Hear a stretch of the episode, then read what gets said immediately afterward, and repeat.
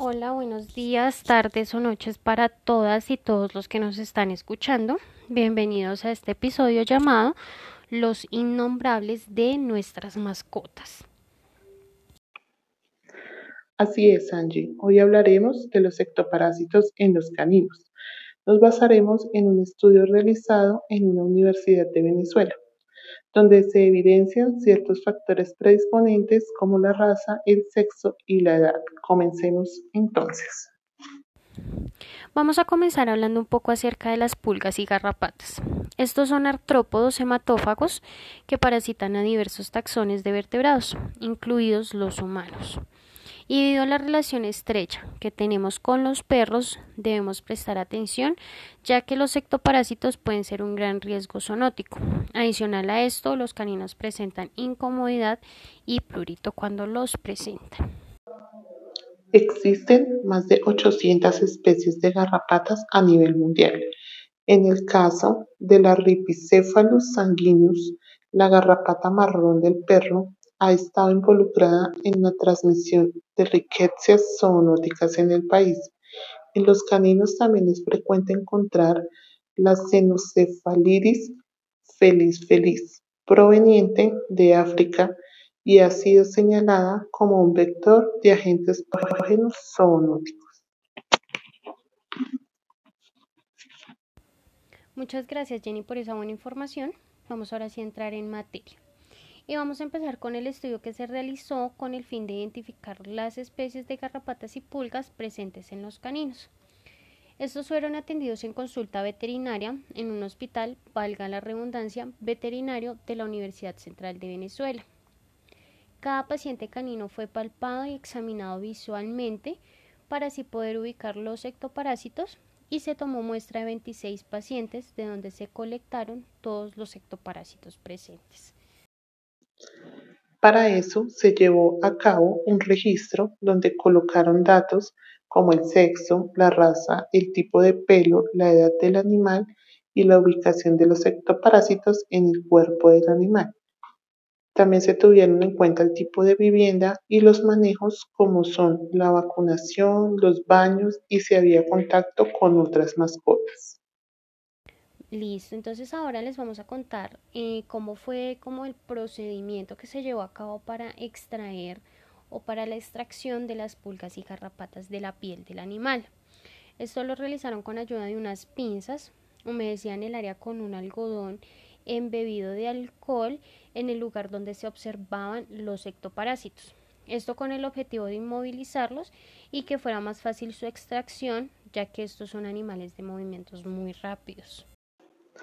Todos los ectoparásitos fueron recolectados en tubos de ensayo con alcohol con el respectivo nombre del paciente del cual fueron extraídos, para luego ser llevados al laboratorio de parasitología para ser lavados, ser contados y separados por sexo para su identificación taxonómica.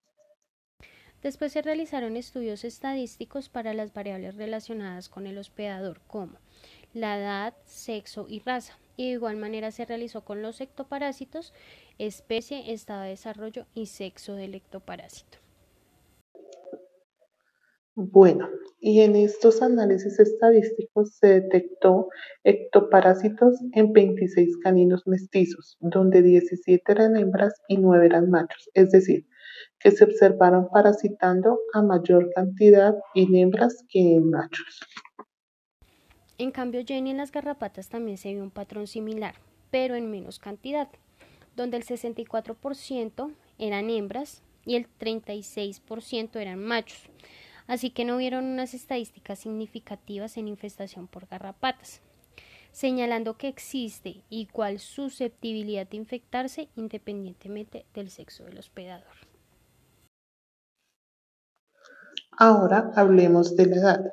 Este estudio se evidenció que para la presencia de ambos ectoparásitos sí se encontraron diferencias.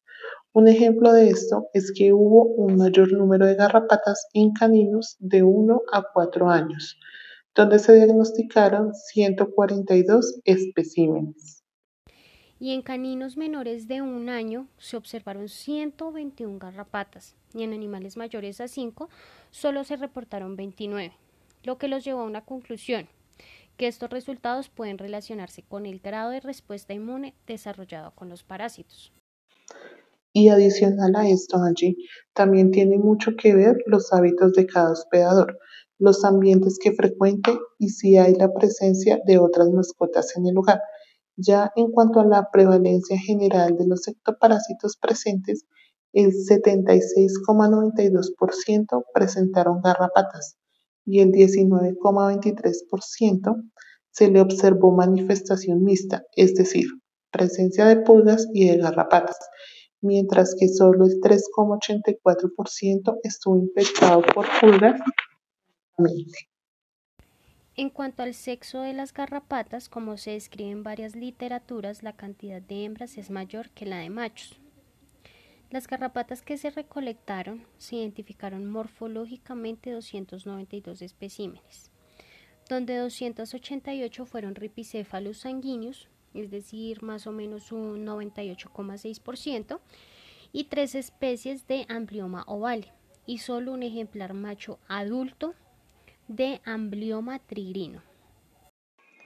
Un dato importante de la última garrapata que mencionó Angie en este estudio era la primera vez que era reportada en Venezuela y se caracteriza morfológicamente por las ornamentaciones de estudio, piezas bucales, largas bases de capítulo rectangular, la presencia a nivel de la coxa de espina interna corta y la externa larga así como la coxa quinta, una espigna larga en el macho.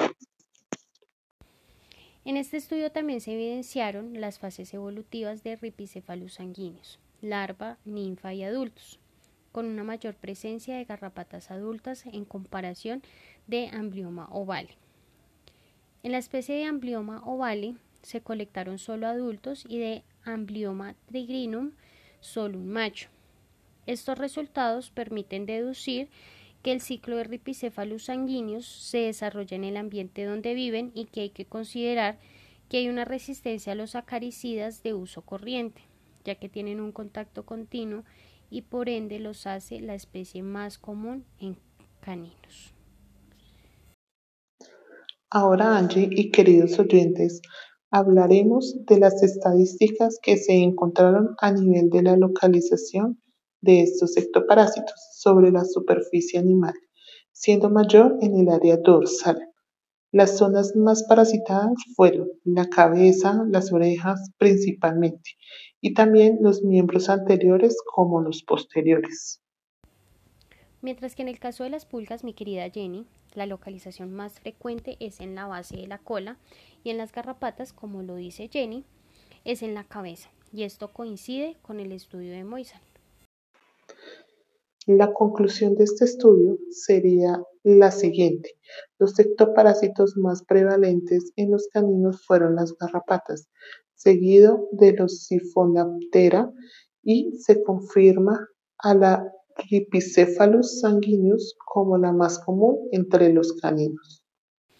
Y bueno, queridos oyentes, esto se hace con el objetivo de establecer un control eficiente a la infestación de los ectoparásitos en las mascotas, en donde se recomienda prestar una atención especial a los caninos menores de 4 años y revisar de manera constante cabeza, orejas, miembros anteriores y miembros posteriores. Esto fue todo por el capítulo de hoy. Esperamos que les haya gustado. Recuerden que este podcast habló Jennifer Muñoz y Angie Suárez.